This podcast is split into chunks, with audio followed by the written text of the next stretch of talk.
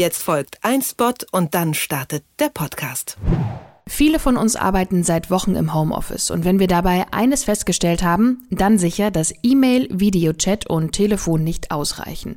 Immer mehr Unternehmen nutzen digitale Tools wie Slack. Damit kommt das Team an einem Ort zusammen, wo immer die einzelnen Mitglieder auch sitzen. Anstelle von überfüllten Posteingängen finden Gespräche auf Slack in speziellen Bereichen statt, die als Channels bezeichnet werden. Alle im Team sehen die Ziele und den konkreten Fortschritt. Damit werden einzelne Prozesse übersichtlicher. Außerdem kann man so auch mit Teams von Partnern und Partnerinnen eng zusammenarbeiten. Mit Slack sparen Unternehmen Zeit und Teamarbeit wird effizienter. Status Homeoffice, ein Podcast von Detektor FM. In den vergangenen zwei Monaten habe ich jeden Tag mit der Organisationsentwicklerin Bettina Rollo über Konzentration, Teamarbeit, Führung und Fokus im Homeoffice gesprochen. Diese Podcast-Reihe ist jetzt vorbei. Aber es gibt zwei Bonusfolgen. Dafür spreche ich heute mit der Arbeitsrechtlerin Prof. Dr. Katja Nebe von der Universität Halle-Wittenberg. Mit ihr bespreche ich, was muss ich eigentlich arbeitsrechtlich im Homeoffice beachten. Hallo, Frau Nebe. Hallo. Der SPD-Arbeitsminister Hubertus Heil stellt sich für die Zukunft ja ein Recht auf Homeoffice vor. Bislang haben wir sowas nicht, so einen Anspruch auf Homeoffice. Gibt es denn von Seiten der Arbeitgeber sowas? Also kann ich ins Homeoffice geschickt werden im Moment, obwohl ich das gar nicht will? Ja, also die, das sind ja zwei äh, Seiten einer Medaille im Grunde genommen. Das eine ist die Frage, habe ich ein Recht auf Homeoffice? Und die andere Frage, ob ich verpflichtet werden kann, ins Homeoffice, äh, also meine Arbeit im Homeoffice zu verrichten. Und im Grunde genommen ist beides bislang generell zu verneinen. Äh, es gibt bestimmte Beschäftigtengruppen, die haben einen Anspruch, schon jetzt nach der geltenden Rechtslage äh, auch im Homeoffice ihre Arbeit verrichten zu können, zum Beispiel äh, behinderte oder schwerbehinderte Menschen oder Eltern nach der Rückkehr aus der Elternzeit für die Übergangssituation. Und äh, wir haben mal bislang keine Pflicht, im Homeoffice die Arbeit zu verrichten. Normalerweise begrenzt sich das Weisungsrecht des Arbeitgebers äh, auf die Betriebsstätte. Ausnahmen können natürlich sein, dass im Arbeitsvertrag schon geregelt ist, dass ähm, Arbeit äh, auch außerhalb der Betriebsstätte, also zum Beispiel auch im Homeoffice zu verrichten ist. Und da muss man immer noch schauen, ob für das jeweilige Arbeitsverhältnis äh, eine Betriebsvereinbarung oder ein Tarifvertrag äh, Fragen von Homeoffice regelt, dann kann das dort natürlich schon speziell äh, verankert sein.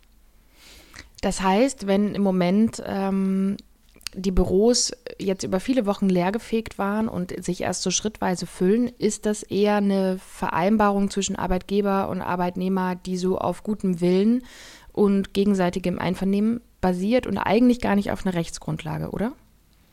Mm, das, ähm, ja, teils, teils. Also äh, ich glaube, dass es in den Betrieben, in denen wir keine äh, Mitbestimmung haben, also keine Personalräte oder Betriebsräte, dort ist es tatsächlich äh, die einvernehmliche äh, Absprache zwischen Arbeitgeber und Beschäftigten. Aber wir haben natürlich auch Betriebe, in denen es Personalräte und Betriebsräte gibt und dort sind kurzfristig Vereinbarungen auch geschlossen worden. Beispielsweise bei uns an der Martin-Luther-Universität in Halle gibt es eine Dienstvereinbarung Vereinbarung, die die in Ableistung von Arbeit im Homeoffice jetzt auch regelt. Mhm. Und die ist dann verbindlich sozusagen. Genau, dann haben wir äh, damit auch äh, eine Rechtsgrundlage. Das ist das Besondere im Arbeitsrecht, dass äh, eigentlich der Blick ins Gesetz erst zweitrangig wäre. Also die Idealvorstellung im Arbeitsrecht ist, dass die ähm, Kollektivparteien die Arbeitsbedingungen autonom regeln, heißt ähm, Arbeitgeber und äh, Betriebsrat oder Personalrat oder im Tarifvertrag Regelungen zu finden sind. Und je weniger Betriebe solchen Vereinbarungen unterliegen, umso mehr greift dann das Gesetz. Und im Gesetz haben wir dazu bislang äh, keine konkreten Regeln. Und wie ist das andersherum? Also wenn ich jetzt ähm, vielleicht wieder ins Büro soll, mich aber irgendwie nicht sicher fühle oder mir das nicht recht ist, ähm, gibt es denn quasi auch das Recht, jetzt weiter im Homeoffice zu bleiben in dieser ganz speziellen Corona-Situation? Geht das? Ja, das ist äh, eine ganz spannende Frage. Die treibt uns auch um äh, im Zusammenhang mit dem Studium, also Homestudying und Rückkehr jetzt in die Universität. Das ist in der Tat spannend. Also grundsätzlich gilt, äh, die Arbeitsleistung ist so zu erbringen, wie es der Arbeitsvertrag vorsieht, also typischerweise äh, in der Betriebsstätte des Arbeitgebers. Und äh, wenn dort jetzt keine äh, besonderen Risiken äh, bestehen, dann muss ich meine Arbeit dort auch verrichten. Und äh, jetzt für die Rückkehrsituation speziell heißt das, der Arbeitgeber muss natürlich zunächst äh, mit einer aktualisierten Gefährdungsbeurteilung ähm, erst einmal prüfen, wie die ähm, Ansteckungsrisiken ähm, äh, vor Ort, äh, also wie real die sind und äh, mit welchen Schutzstandards man auch die noch geringen Ansteckungsrisiken verhindern kann. Also bevor die Beschäftigten zurück an die betriebliche Arbeitsstätte gebeten werden, muss der Arbeitgeber auf jeden Fall Arbeitsschutzmaßnahmen treffen, das heißt eine Gefährdungsbeurteilung vornehmen. Und dazu gehören dann auch Hygienekonzepte oder ähnliches?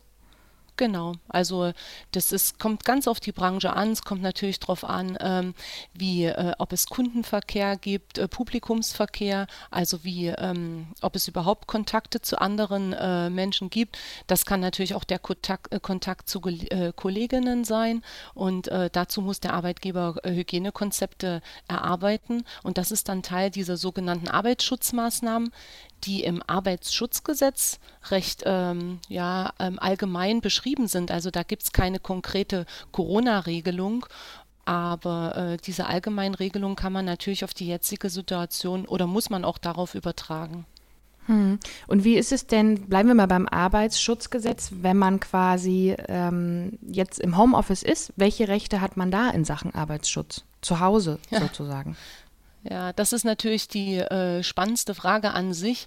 Die hat uns auch schon vor der Corona-Pandemie äh, intensiv beschäftigt. Äh, es gab ja auch äh, vorher schon Beschäftigte, die ihre Arbeit im Homeoffice verrichtet haben.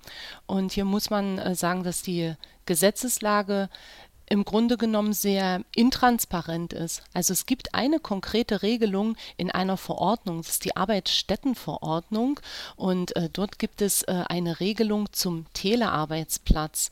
Die ist aber sehr konkret, äh, gilt nur für die Fälle, dass äh, Arbeitgeber und Beschäftigter konkret vereinbart haben, mit welchen Mitteln, zu welchen Zeiten Arbeit am Bildschirm äh, im privaten Raum äh, verrichtet werden soll.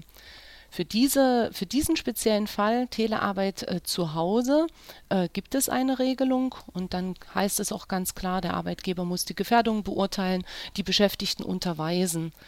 Jetzt darf man aus dieser speziellen Regelung nicht ableiten oder folgern, dass es für alle anderen, für die es so eine konkrete Vereinbarung nicht gibt, keine Arbeitgeberschutzpflichten gibt. Die gibt es dennoch und hier gilt wieder das Arbeitsschutzgesetz, Paragraph 3, Paragraph 5, Arbeitsschutzgesetz, auch im Homeoffice, was ähm, vielleicht eher so ein ähm, unausgesprochene Vereinbarung ähm, als unausgesprochen vereinbart praktiziert wird, muss natürlich der Arbeitgeber auch äh, die Gefährdung für die Beschäftigten ähm, erstmal äh, erfassen und mit den Beschäftigten gemeinsam über die Minimierung der Risiken ähm, sprechen und das dann auch umsetzen. Und wie sieht das mit dem Arbeitszeitgesetz aus? Wenn wir jetzt auf die vergangenen Wochen gucken, viele Menschen waren im Homeoffice, mussten vielleicht auch Familie und ähm, Arbeit nochmal ganz neu ordnen und miteinander vereinbaren. Welche Besonderheiten gibt es bei diesem Punkt? Das ist auch, ähm, das ist richtig knifflig und äh, die einfachste Antwort ist, auch hier ist der Arbeitgeber nicht ähm, aus seiner Verantwortung befreit. Das Arbeitszeitgesetz macht keine Ausnahmen für Arbeit im Homeoffice, also es gilt auch dort. Nun können wir uns alle vorstellen, das ist besonders schwierig ähm, zu kontrollieren. Aber nur weil es im Homeoffice nicht kontrollierbar ist oder sagen wir mal, erschwert kontrollierbar ist, dass dort die Arbeitszeit eingehalten wird, heißt es das nicht, dass der Arbeitgeber da aus der Verantwortung ist. Äh, wir haben insofern äh, eine wenig, sag mal, wenig transparente Rechtslage. Es gab im Jahr 2013 einen Beschluss im Bundesrat, die sogenannte Anti-Stress-Verordnung äh, zu verabschieden. Leider ist die bis heute nicht verabschiedet worden. Und in dieser Anti-Stress-Verordnung war ein Detail ähm, Arbeitszeitentgrenzung im Homeoffice als großes Gesundheitsrisiko. Und wenn ich das vielleicht noch ein bisschen vertiefen darf, mhm. ist ja nicht nur, die Fra nicht nur die Frage, wird zu lange im Homeoffice gearbeitet? Das ist eine Beobachtung, die inzwischen erwiesen ist.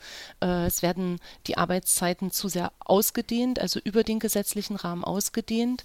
Aber was mindestens genauso gesundheitsgefährdend ist, äh, dass die Pausen nicht eingehalten werden im Homeoffice und dass äh, die Arbeit zu oft unterbrochen wird. Das sehen wir jetzt gerade wie im Brennglas.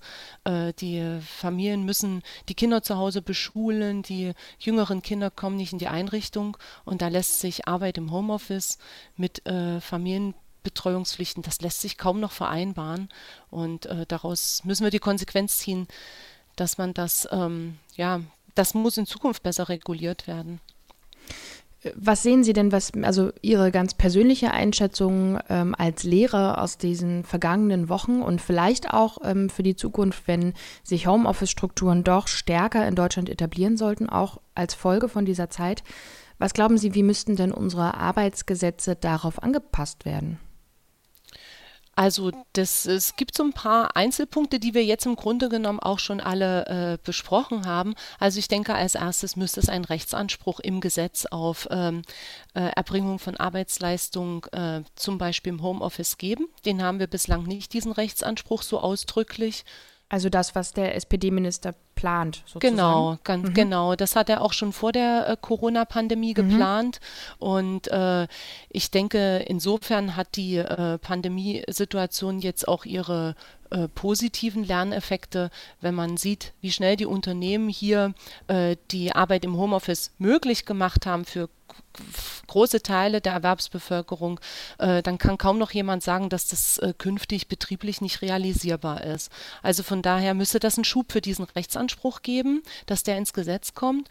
Und äh, dann brauchen wir ähm, also im Arbeitsschutzgesetz äh, oder im Arbeitszeitgesetz brauchen wir gar nicht so viel konkrete Detailregelungen, aber wir brauchen auf der Verordnungsebene, äh, also untergesetzlich, mehr Konkretisierung dazu, wie man auch in diesen entgrenzten Bereichen wo die Kontrolle nicht so einfach möglich ist, wie man dort äh, die Arbeitgeber äh, trotzdem in der Verantwortung behält, zusammen mit den Beschäftigten für gesunde Arbeitsbedingungen zu sorgen.